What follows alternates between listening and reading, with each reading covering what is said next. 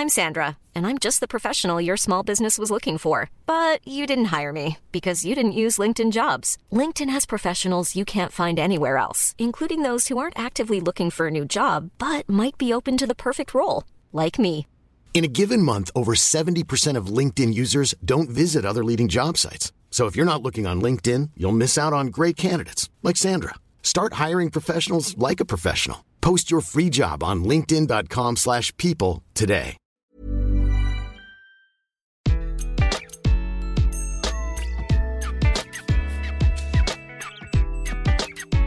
Bonjour, je suis Gaël Châtelain-Berry, bienvenue sur mon podcast Happy Work, édition du lundi, le podcast qui va vous envoyer de bonnes ondes pour commencer la semaine.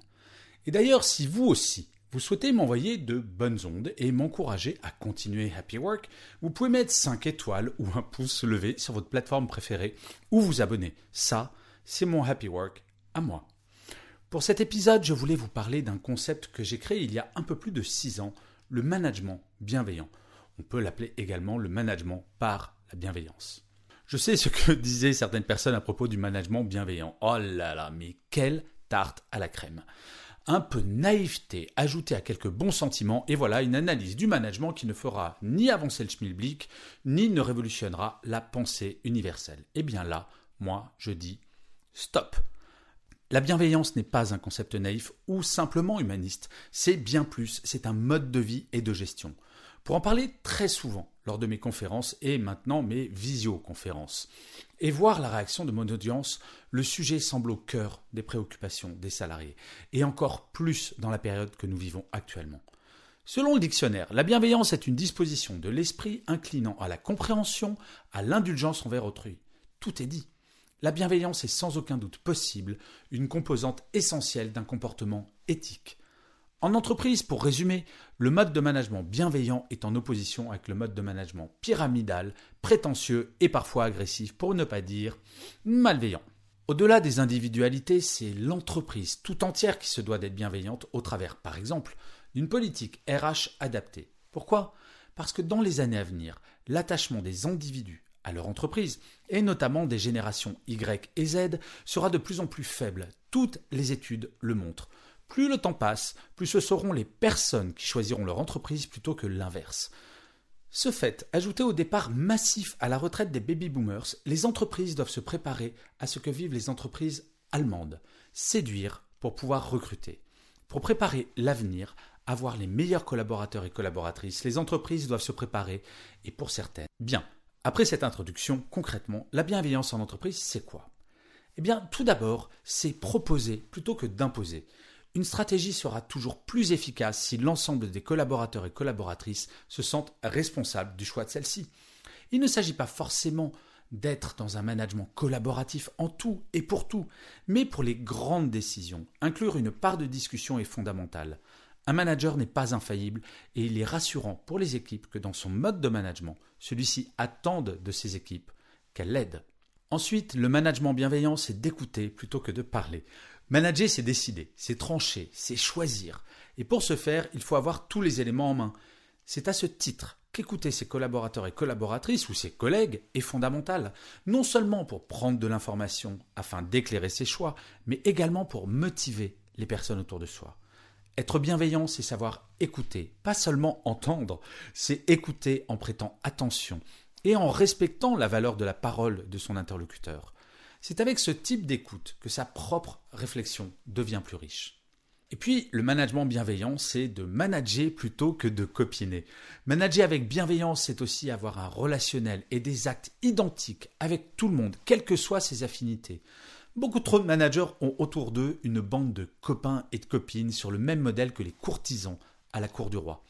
Les conséquences Eh bien, en premier, un courtisan, par principe, ne contredit jamais le roi et ne lui permet pas de voir s'il fait des erreurs. Ensuite, ceux qui ne sont pas courtisans sont plus occupés à essayer de le devenir qu'à servir les intérêts du royaume. En troisième, le roi se pense génial et ne se remet jamais en question. Une étude a montré que seulement 10% des managers géraient véritablement 100% de leur équipe, les 90% ne gérant que les collaborateurs avec qui ils ont des affinités. Le management bienveillant, c'est aussi de développer plutôt que de sanctionner. Les erreurs sont humaines, mais les managers oublient souvent que ce sont ces erreurs qui, au final, rendent les collaborateurs et les collaboratrices meilleurs. La bienveillance dans le management, c'est admettre la possibilité de se tromper et de mettre l'ensemble des collaborateurs en confiance sur ce point afin de libérer les énergies et surtout la créativité. La bienveillance en entreprise ne veut pas dire qu'il n'y aura jamais de sanctions en entreprise. Ce que cela veut dire, c'est que s'il y a sanction, cela doit être juste. Un manager bienveillant va également sourire plutôt que de faire la tronche toute la journée. La bienveillance est une attitude également. Pour ce point, dans le détail, vous pouvez aller sur mon site web pour lire un article que j'ai écrit il y a quelques années, Le management par le sourire. Mon site c'est www.gchatelain.com.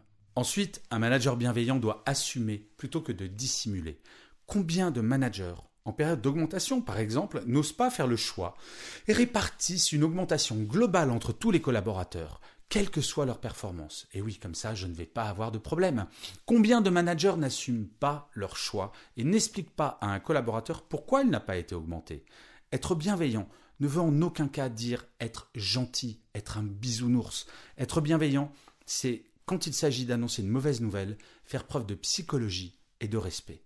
Contrairement à ce que pensent certains managers, un collaborateur sera toujours plus motivé par un manager qui communique, y compris les mauvaises nouvelles, que par un manager enfermé du matin au soir dans son bureau et qui ne communique que par mail.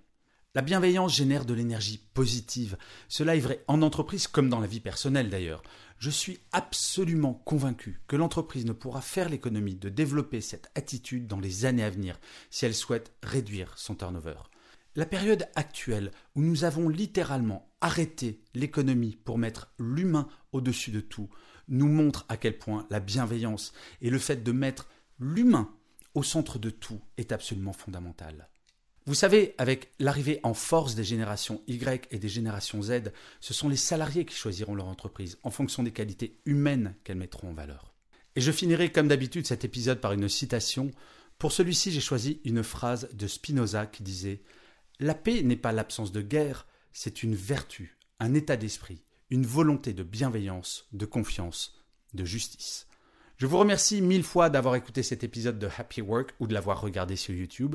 Je vous dis rendez-vous au prochain et d'ici là, plus que jamais, prenez soin de vous.